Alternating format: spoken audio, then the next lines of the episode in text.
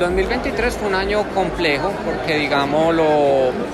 no solo internacionalmente, a nivel de mercados que son bien importantes en términos de moda para el mercado colombiano, como es el mercado de Estados Unidos, México, eh, se sintió una recesión importante, una contracción comercial, sino que también localmente hubo un desafío importante, porque la demanda estuvo contraída, de alguna manera continúa, el 2024 va a ser un año desafiante en ese aspecto, sin embargo, hubo mercados que de alguna manera pues, eh, respondieron. Nosotros en el tema de exportación a lo que es México, Ecuador, Perú, tuvimos unos crecimientos muy importantes por encima del 50%. Pero lo que fue mercado americano, donde nosotros tenemos unos clientes eh, bien importantes, desde las marcas deportivas líderes a nivel mundial como Adidas, Under Armour, eh, y marcas de nicho locales